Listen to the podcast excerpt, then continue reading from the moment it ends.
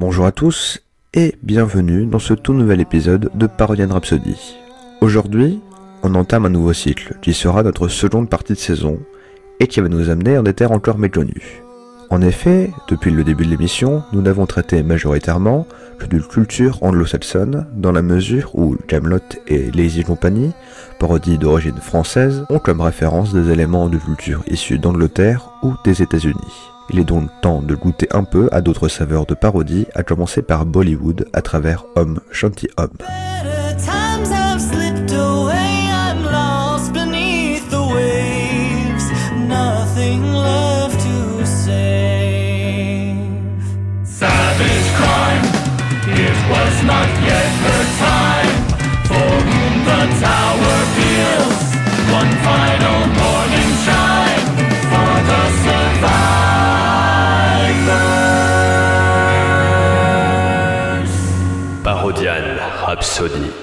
Les enjeux de cet épisode sont multiples, car ce début de tour du monde pose plusieurs questions. Déjà, rappelons que la parodie est un objet qui s'inscrit particulièrement dans cette culture, et donc que l'origine d'une parodie est décisive pour la comprendre, ainsi que l'origine de son système de référence. Ici, pas de souci, c'est Bollywood qui parle de Bollywood. Mais alors, dans ce cas, faut-il comprendre en détail le cinéma indien pour apprécier cette parodie? Rassurez-vous, je ne suis absolument pas spécialiste de cinéma indien, mais je vais quand même tenter, par mes petites recherches, de commenter un petit peu ce film qui, on le verra, est clairement un vibrant hommage adressé au cinéma bollywoodien qui a connu de grandes évolutions. N'hésitez cependant pas à voir ou à revoir l'épisode de Trust de Karim Nebash consacré à Voltage, en VO Rawan, puisque je vais utiliser ce film comme exemple de certaines grandes tendances bollywoodiennes actuelles, qui est un des enjeux du film Homme Shanti Homme. D'autant que Om Shanti Om possède comme acteur principal le même Shah Rukh Khan, le best jet qui domine le Bollywood game depuis plusieurs années, à la fois en tant qu'acteur et producteur, mais aussi en tant que réalisateur ou scénariste. Cette tendance au multicasquette est assez commune, voire même plus commune en Inde qu'à Hollywood. Et d'ailleurs, on remarque que cette tendance est aussi mise en avant dans notre film d'aujourd'hui, puisque Om Shanti Om est sorti en 2007 et a été réalisé, chorégraphié et écrit par Farah Khan, qui n'a rien à voir avec Shah Farah Farrakhan, qui a connu plusieurs succès qui lui ont permis une petite reconnaissance comme réalisatrice en dehors de Bollywood, comme Main on Na en 2004 ou justement Om Shanti Om. Mais c'est avant tout par son travail de chorégraphe qu'elle est reconnue, puisque c'est elle qui chorégraphie la plupart des films bollywoodiens depuis ces 10-20 dernières années, ainsi que les clips de Shakira. On devine donc que la danse, et plus généralement la partie comédie musicale du film, devra être analysée avec une attention particulière. Euh, Khan, est RK1 hein, pour les intimes, n'est pas très loin, puisque en plus de porter le rôle principal, il est également producteur associé, puisque euh, c'est sa femme qui produit le film à travers sa boîte qu'il a fondée, à savoir Red Chili's Entertainment, qui a justement produit le Rawan dont je parlais il y a quelques minutes. Ce film est très particulier, tout d'abord car c'est un blockbuster indien. Il a coûté, si on prend en compte l'inflation, l'équivalent de 8,5 millions de dollars US, ce qui est assez énorme. Ce film a le droit à l'une des meilleures boîtes d'effets spéciaux indiens, à savoir la Red Chili's VFX, dont les effets spéciaux sur Rawan avaient été salués par exemple par Karim Debash dans son épisode. Mais bien plus que ça, Om Shantiam, c'est un petit peu le The Artist indien, mais version double de lutte burger de la mort. En effet, le film se divise en deux parties. L'une se passe dans les années 70, qui est la source de la plupart des clichés que vous pourriez avoir sur le cinéma bollywoodien. Jeux caricatural, couleurs bariolées, danse traditionnelle, c'est l'époque de la démocratisation des supports de diffusion tels que la cassette, la VHS, et où les occidentaux commencent à avoir accès au cinéma bollywoodien. La seconde partie du film se passe à notre époque et montre le cinéma indien tel qu'il est aujourd'hui avec ses évolutions, ses changements et ses travers.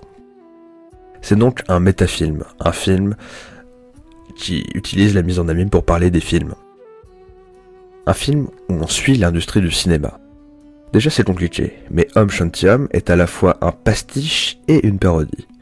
Ok, je vous ai peut-être perdu, mais vous inquiétez pas, euh, tout va s'expliquer assez rapidement, on y reviendra, accrochez-vous, parce que ça en vaut la peine.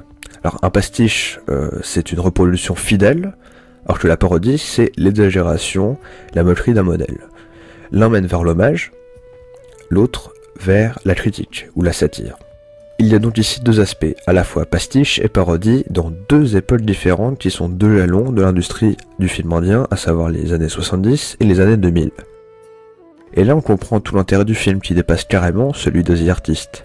Dans The Artist, on assiste à une époque qui est un tournant, à savoir le passage du sourd au muet. Toute la question de The Artist, c'est la nécessité d'évoluer. Tout le message de The Artist, c'est un hommage à ces années-là. Dans Home Shanty Home, l'évolution est posée et n'est pas montrée directement. On prend deux époques, on imite ses codes, on les caricature, et on voit les différences, et on comprend la critique. Juste là, pas de souci. Sauf que Home Shanty Home est un film indien de 2007. Et donc, il montre à la fois une industrie qui évolue, mais il reste un film indien qui respecte les codes actuels. On retrouve donc le délire de plusieurs niveaux d'analyse, à la fois le film en tant que film bollywoodien de 2007, mais aussi le film en tant que parlant du cinéma bollywoodien des années 70 et des années 2000. Donc récapitulons à travers des questions qui vont être nos enjeux autour de cet épisode. Par quels moyens passent les pastiches et les parodies dans Home Shanty Home À quoi font-ils référence? Comment distingue-t-on le pastiche et la parodie ici? Quels enjeux sont mis en avant par Farah Khan à travers cette comparaison de deux époques? Comment peut-on lier ce film à une histoire des grandes tendances du cinéma bollywoodien? Enfin, comment sont liées à la fois l'histoire du film et l'histoire des films bollywoodiens En bref, un film complexe et subtil. Une fois passé le décryptage de la structure parodique du film, ça passe, vous avez compris le plus dur, bravo. Je vais me permettre pour la suite de l'épisode quelque chose d'un petit peu plus simple dans la structure où je vais simplement reprendre une par une les questions posées. Alors d'abord, par quels moyens passe tout ce système à la fois portant vers la reproduction et le détournement des codes du cinéma bollywoodien? Et comment ce film s'inscrit dans cette culture bollywoodienne? Tout d'abord par des références directes. Bien sûr, nous allons éviter de s'attarder sur des énumérations de noms d'acteurs ou de films, car ça n'a qu'assez peu d'intérêt et car je m'y connais pas du tout assez pour ça. Mais pour le coup, les références directes sont vraiment très très très nombreuses, à tel point que ça devient parfois trop selon moi. Dans la première partie du film, par exemple, la scène de l'avant-première fait du name dropping à tout va, alors même jusqu'à reprendre des morceaux d'anciens films et d'incruster l'héroïne principale, jouée par Deepika Padukone, dedans. Celle-ci a d'ailleurs été révélée par ce film et recevra un prix du meilleur espoir féminin pour Homme Shanti Homme. Les incrustations sont d'ailleurs assez bien faites, même s'il y a une réelle volonté qu'on puisse le voir, notamment en observant la différence de grain entre les séquences surprises et celles retournées. Ces incrustations permettent une grande chorégraphie qui nous permet de revenir sur les grands films de l'époque. Une des grandes références tout le monde du film est avant tout Cars, rien à voir avec Pixar, qui est un grand film bollywoodien de Rishi Kapoor, qui joue un rôle prépondérant et qui joue également un rôle assez important dans Home Shantyum, d'autant que les scènes d'introduction du film montrent la réalisation de la chorégraphie de la chanson phare du film Cars, à savoir justement Home Shanty Home. En bref, si vous êtes spécialiste du cinéma bollywoodien de l'époque, vous allez sûrement apprécier, puisque le nombre de références diverses à la minute est assez impressionnant, ce qui mène parfois à des scènes relativement comiques. Je pense notamment à la scène où, sur un tournage, Homme, qui est le personnage principal joué par Shahrukh Khan, dit En amitié, il n'y a ni pardon, ni merci. On voit alors que l'un des assistants du tournage note la réplique sur un calepin, et cette réplique est la réplique culte du film Men Payarka. Euh, c'est un petit peu le même délire que euh, la chanson Johnny B. Dans Retour à le futur, si vous avez la référence. En bref, c'est un gros bordel. Mais euh, si comme moi, vous n'y connaissez rien, ce n'aura pas un grand effet. Le même système de référence directe est repris sur la seconde partie du film, à travers encore une fois la scène qui rassemble le plus le cinéma bollywoodien, à savoir la parodie de remise des prix, où l'on a plusieurs justement parodies de films lors des nominations pour l'award du meilleur acteur, voire même plus simplement le nombre de caméos astronomiques durant la chorégraphie de Dimonji Dimonji avec 21 apparitions au cours de la danse. Au total, avec cette scène incluse, on compte un peu moins d'une cinquantaine de caméos disséminés dans le film. J.J. Abrams et son Star Wars 7, ou encore y penser, peuvent aller se rhabiller. Mais au fond, ce n'est pas, selon moi, ce qui est le plus important. C'est ce qui est construit autour de cet univers de références riches qui est intéressant. Tout d'abord car cela s'inscrit parfaitement dans les pratiques et les aspirations de Bollywood. En effet, le plagiat, la référence, la copie sont des choses plutôt communes dans l'industrie, et Homme Gentium s'est d'ailleurs fait accuser de plagiat. Je ne parle pas seulement de plagiat d'œuvres étrangères, comme Terminator avec Rawan justement, mais au contraire de plagiat de références ou de copies de Bollywood dans Bollywood. Mais dans le cadre de ce film, c'est un métafilm, et donc les enjeux sont différents puisque le message porte justement sur l'industrie en elle-même. Pour moi, cet appui assez fort sur diverses références est lié à la volonté de montrer l'existence d'une réelle culture bollywoodienne consistante dans un film qui a pour projet de dépasser les frontières indiennes. On a donc ici un réel processus d'affirmation d'un cinéma bollywoodien et de son existence en tant qu'entité culturelle propre qui ne cesse d'évoluer et de se transformer. Or, il semble apparemment y avoir contradiction, car d'un côté, on remarque que la plupart des références s'adressent à des gens qui connaissent assez bien le cinéma de Bollywood, et de l'autre, on a une volonté d'exporter cette culture. Cet apparent paradoxe est résolu par le pastiche et la parodie d'éléments moins ciblés euh, qui sont plus marquants pour le public. En effet, c'est avant tout ce genre d'éléments, comme l'esthétique ou les codes, qui sont connus chez nous, euh, comme on le voit par exemple à travers les clichés habituels, comme certains pas de danse ou certains costumes. On peut penser au clip de Shakira justement. Voire plus récemment à l'apparition de certains mèmes sur internet. L'épisode de What the Code Special Inde permet d'avoir une approche certes orientée mais plutôt marquante de l'image qu'on se fait de Bollywood. Mais cela se réfère également à une réalité des films, à savoir le Bollywood des années 70. Il trouve une certaine continuité dans les films d'aujourd'hui qu'il faut relativiser. L'une des choses particulièrement réussies dans le film, c'est ainsi l'ambiance donnée aux années 70, grâce aux costumes traditionnels très colorés, l'esthétique des affiches, la richesse des décors inspirés des grands palais, ou encore de façon plus astucieuse par les caméras et les plans. Je pense notamment à l'utilisation genre du de zoom et de dézoom brusque au grand angle, à la succession de champ contre champ juste pour voir toutes les deux secondes la tête du méchant qui fait sa tête de méchant. En bref, tous les éléments d'une réalisation cheap sont détournés ici. La parodie se retrouve également dans le jeu des acteurs, puisque par exemple, la mère de Homme dans les années 70 a vraiment un jeu très caricatural, de même que Homme quand il est avec elle. Ce jeu d'acteur ressemble énormément à celui des animés japonais, avec des expressions très fortes et très marquées, des mous, etc. Et là, euh, pour le coup, on est sur la parodie, puisque l'on dépasse le simple cadre d'imitation de code, et l'on s'en moque ouvertement.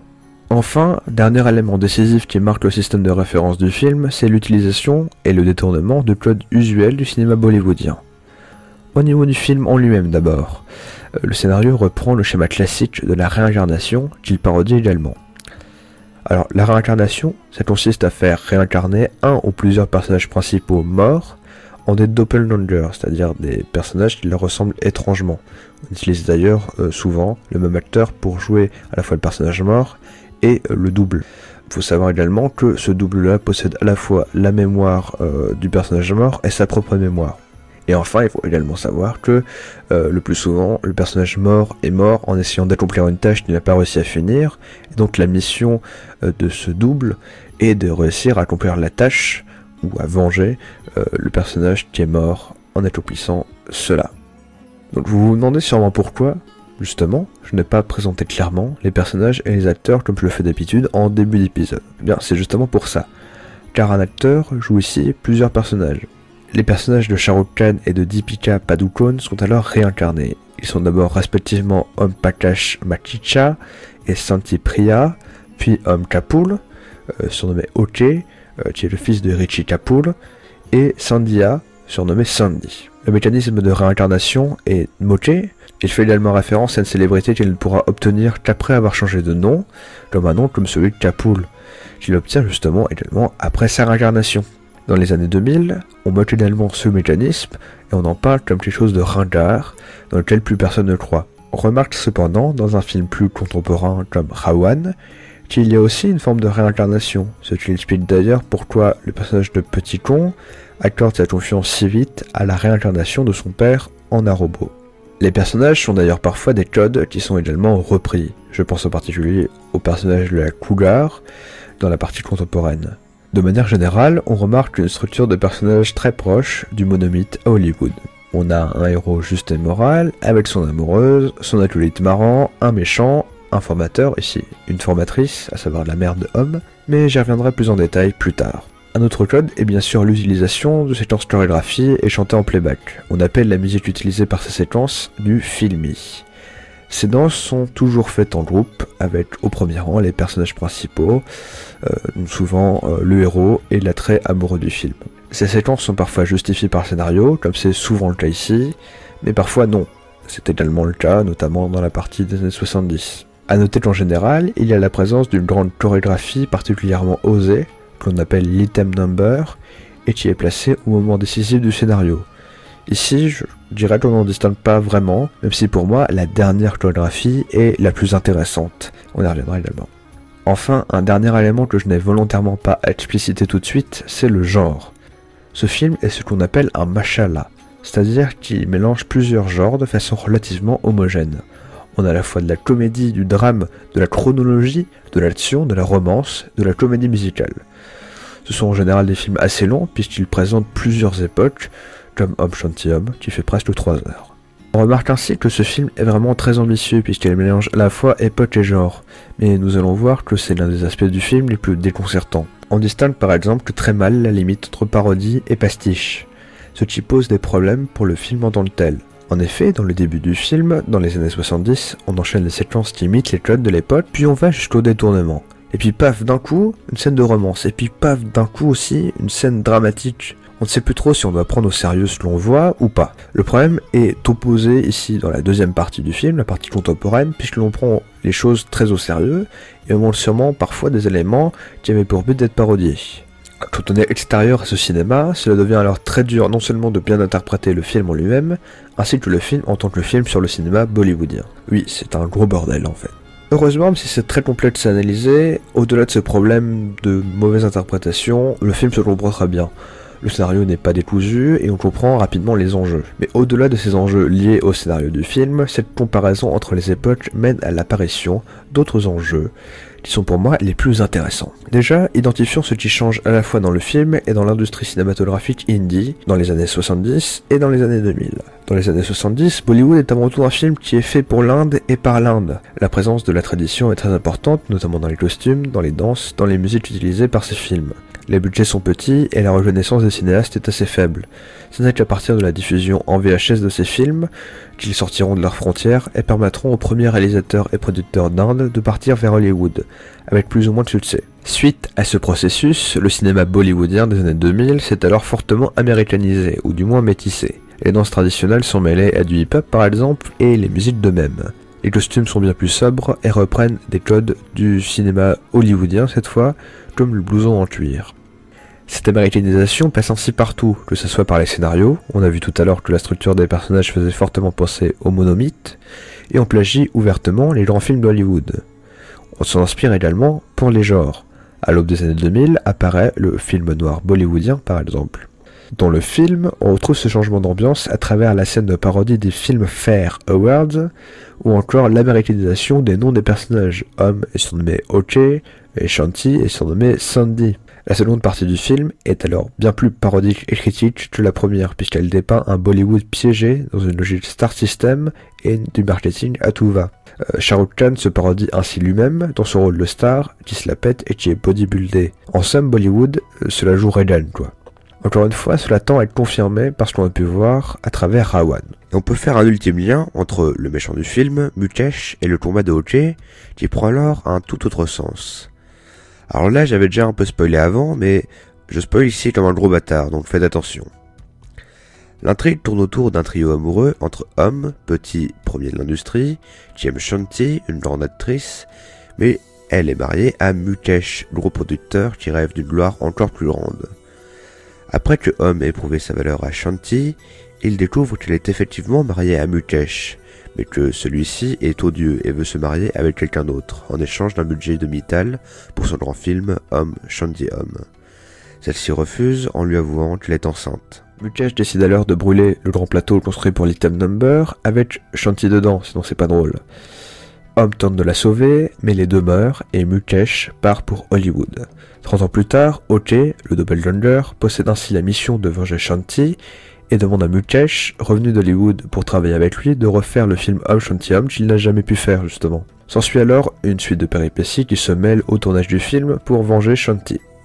Sur un plan métaphorique donc, Mukesh représente cette hollywoodisation, ce star system, ce marketing, et enfin cette avidité, et il sacrifie Shanti qui représente le Bollywood classique. Ok est alors ce héros qui est inscrit dans ce star system d'abord, et qui va s'en sortir pour accomplir sa mission. La scène finale représentant alors une chorégraphie qui propose un mélange inédit entre tradition et modernité.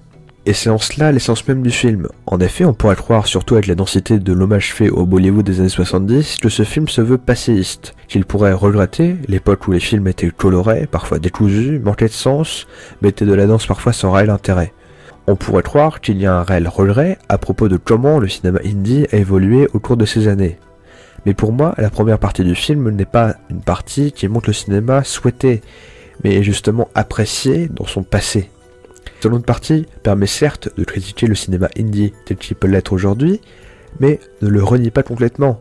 Il s'agit seulement, selon moi encore une fois, d'un rappel des origines, afin de mieux lider la production future, mais surtout de ne pas renier son passé, même s'il est un peu bébête parfois.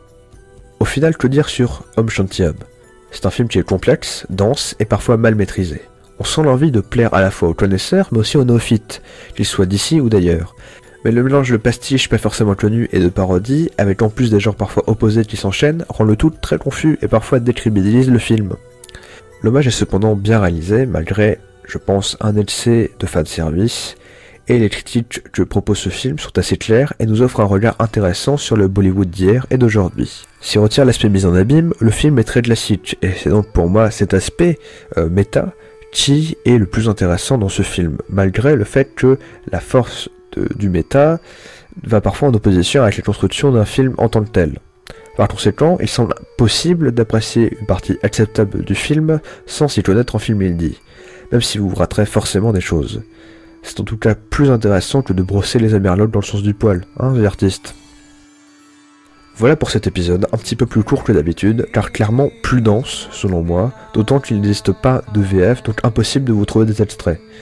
J'espère que vous avez apprécié, n'hésitez pas à commenter sur le site de Radio Kawa, ça fait toujours plaisir, de partager euh, l'émission sur tes réseaux sociaux préférés, je sais pas pourquoi je te tutoie, mais on va faire comme ça.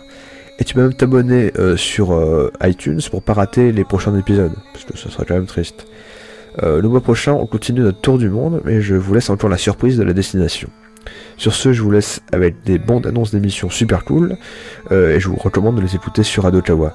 Bonne journée Ah, le journalisme.